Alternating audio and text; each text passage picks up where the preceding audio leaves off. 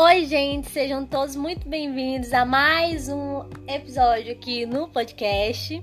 Bom, dessa vez eu resolvi fazer um pouco diferente.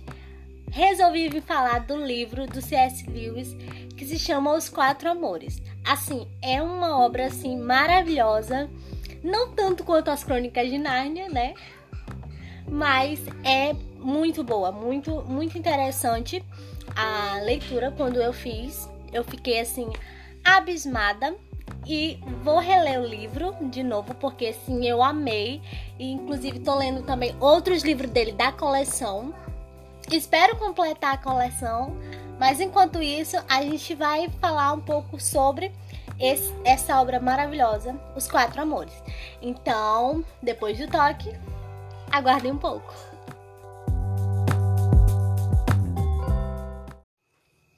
Bom, gente, Lewis ele vai logo dando uma distinção do que seria esses amores. Ele divide em dois: amor necessidade e o amor dádiva. O amor dádiva seria, por exemplo, o amor que move um homem a trabalhar, planejar e guardar dinheiro para o futuro bem-estar de sua família, que ele morrerá sem ver ou desfrutar. E um exemplo do segundo amor, que seria o amor necessidade, seria aquele que impulsiona uma criança sozinha ou assustada para os braços de sua mãe seria também um amor assim por interesse entre as pessoas.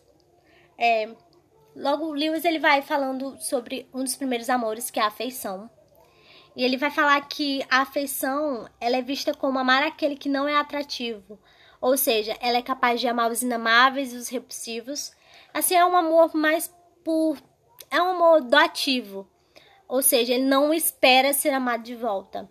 A afeição, ela inclui tanto o amor necessidade como o amor dádiva. E o próximo amor, assim, Lewis ele vai dizer que é a amizade, né? É o amor que é menos visto como amor. Ou seja, digamos que seja o menos necessário dentre todos os outros. Por exemplo, é, sem o Eros, nenhum de, de nós é, poderia viver ou procriar. E sem afeição, a gente não poderia ser criados. Mas podemos viver sem amizade. Liz ele também vai falar que a amizade é o menos ciumento de todos os amores. Ele não se divide, mas ele pode completar o amor que já existe é, entre aquelas pessoas. Em seguida, temos o Eros. Refere-se ao estar apaixonado ou amando, que seria mais o amor pelo do seu amado pela sua amada. Ele vai falar também que o Eros, ele é um dos mais perigosos de todos os amores. Ele vai falar também que a sexualidade ela pode estar presente no Eros. Logo, ela pode acontecer com ou sem o Eros. Bom, e por último, assim, creio eu que seja um dos mais importantes, que é a caridade. A caridade, ela não é um amor natural. Embora os amores naturais, de alguma forma, precisa desse amor absoluto para que possa existir.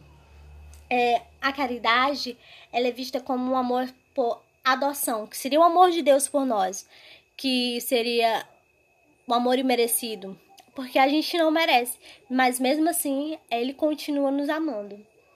E para finalizar, vou deixar aqui uma frase desse livro Os Quatro Amores, que é: O simples fato de se amar é uma vulnerabilidade. Ame qualquer coisa, seu coração certamente ficará apertado e possivelmente partido.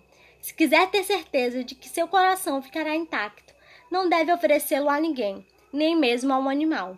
Use passatempos e pequenos luxos para envolvê-lo cuidadosamente. Evite todas as complicações.